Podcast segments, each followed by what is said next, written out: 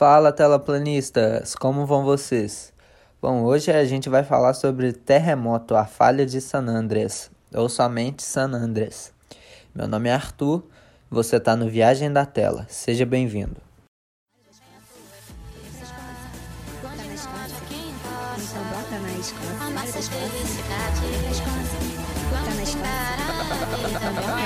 Deixa o baile rolar.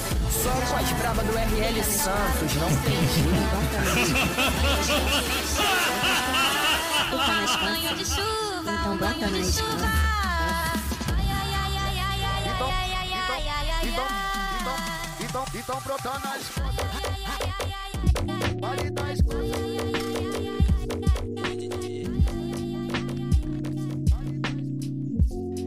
rapaziada, o filme San Andreas, ele é de 2015, mas ele recentemente foi lançado na Netflix e automaticamente ele foi parar no Trending, né, que é uma função nova que mostra os, os 10 filmes mais assistidos do momento, ele tava lá. Bom, esse filme foi dirigido por Brad Payton e ele é do gênero de ação, aventura e catástrofe. É um tema aí que o, que o diretor costuma trabalhar e vocês vão entender por quê. Seguinte, o, o personagem principal se chama Ray Gaines e ele é interpretado pelo Dwayne Johnson ou The Rock. Um fato interessante do filme é que, assim, por mais nacionalista que ele seja, ele foi lançado primeiro no Brasil do que nos Estados Unidos. No Brasil ele saiu dia 28 de 2015, 28 de maio de 2015. Nos Estados Unidos saiu um dia depois, dia 29. Então vamos lá para análise. Então, o filme é sobre um capitão de resgate que no meio do divórcio ele vai para a procura da filha dele durante o filme, que ele- ela tá nos escombros da destruição que foi causada por um terremoto lá em São Francisco, mas que se originou da falha de San Andreas. E lembrando que eu vou falar alguns spoilers aqui. O filme, ele começa com muita destruição, assim, já. Uma mulher tá dirigindo, mais mexendo no celular do que dirigindo.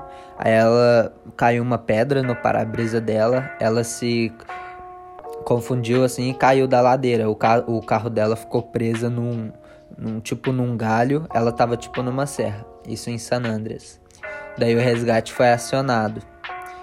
E aí surge o Gaines para salvar o dia. Ele tava pilotando o helicóptero, dá uma de herói e consegue salvar a mulher. Com um pouco de dificuldade, mas ele consegue salvar. E ah, va- vale a pena lembrar que o filho do piloto, que é o Ray Gaines, ele teve a filha dele levado por uma correnteza num passeio de férias que ele, é, que ele fez em família a família dele, que é, que é ele, né, o Gaines, a Emma, que é a, a ex-esposa dele, a Blake, que é a filha, e a outra filha, que é a falecida, eh, eles moravam juntos, só que aí depois dessa, dessa filha morrer, a família tava muito estranha e tal, tava uma relação estranha entre os pais, aí a Emma, ela pediu o divórcio, mas não chegou a ser assinado. É, aí antes dela pedir o divórcio, é, eles já não estavam morando mais juntos e ela tava. é, já tinha saído de casa e estava namorando com um arquiteto famoso. E ao decorrer do, do filme a gente pode ver o quão bem é, tra- é trabalhado o, o enredo é, o roteiro. Porque a, a, a história é sobre o fenômeno ocorrido da, da falha de San Andreas, né? Que é uma falha que realmente existe que se deve ao fato de uma movimentação das placas tectônicas que elas percorrem em San Andreas, se eu não me engano, uns 1.200 quilômetros. E há muito tempo atrás, em 1906, ocorreu um abalo sísmico muito intenso lá nessa região. E, e tem um monte de pesquisa que está afirmando que mais ou menos, mais ou menos uns 100 anos, uns 100 anos depois, a gente pode ter certeza que vai ocorrer outro terremoto, ó, outro abalo sísmico assim de grande escala. E o filme se trata disso, né? Tecnicamente seria em 2006 para ocorrer, mas o filme ele foi é, ele foi feito em 2013, aproximadamente 100 anos. Eles queriam dar esse essa contextualizada. E o filme se trata disso. E um geógrafo barra cientista chamado Dr. Lawrence Reyes, ele desenvolve uma fórmula assim que mais ou menos prevê os terremotos ou quaisquer abalos que acontecem assim. E durante uma pesquisa dele de confirmação, o parceiro dele ele acaba morrendo esmagado pelos pedaços da ponte que eles estão fazendo a pesquisa. É uma cena tipo muito triste, mas você descobre que acaba não sendo nada demais se for comparar com toda a destruição do filme. Se eu não me engano, são três ou quatro terremotos assim muito fortes, um mais poderoso que o outro. O a Blake, ela tava com o padrasto dela, né, que é o arquiteto, num prédio a negócios em São Francisco. E ela conhece o Ben, que é um engenheiro civil que estava procurando lá nesse prédio um emprego. É, é mais um daqueles um personagens assim que surgem do nada e acaba casando com a personagem só porque eles viveram uma aventura de 10, 12 horas. Bom, a, a Emma, durante esse momento, ela estava conversando com a cunhada dela e foi aí que os abalos começaram, né? O Gaines estava em ligação com a Emma, consequentemente, é, ele viu que ela estava em apuros, que ela estava pedindo socorro e tal. E como herói novamente, ele foi lá de helicóptero e resgatou ela no topo do prédio que estava desabando. E logo depois disso, eles foram em busca da filha deles, que, que foi salva por bem, inclusive, porque o prédio estava desabando e o Daniel, que é o noivo da Emma, ele abandonou a enteada dele completamente, tentou salvar a vida dele e esqueceu da enteada. Daí, depois de uma grande fuga, e a Blake ela teve inclusive a oportunidade de mostrar todas as habilidades dela de sobrevivência, né? Afinal, o pai dela é do corpo de bombeiros e ela sabia coisas como, tipo, craquear uma linha telefônica, como curar ferimento, coisa do tipo. Ah, e uma coisa muito que deixa o filme muito chato é que, como são uma série de terremotos assim, todo momento fica caindo no prédio e acaba meio que enchendo linguiça com o pessoal fugindo e aí cai um prédio eles têm que fugir para outro lugar assim, fica uma encheção de linguiça.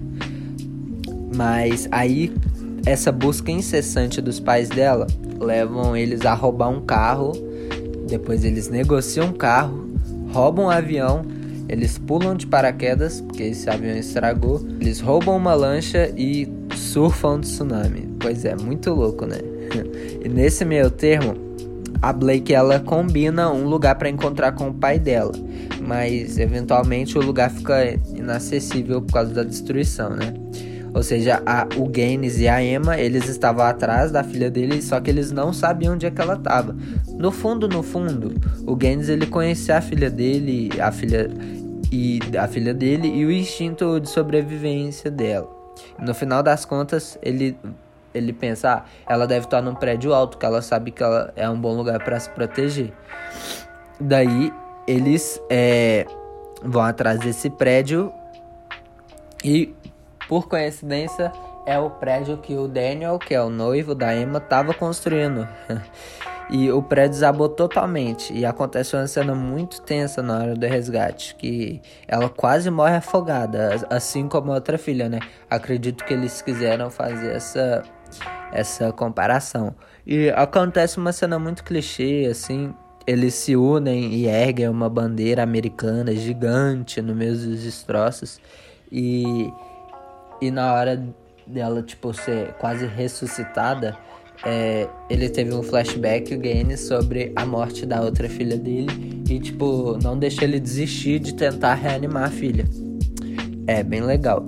E considerando, assim, é, um clichê muito patriota, o, o filme ele não explora, assim, muitas relações diferentes. Mas também não é previsível, assim.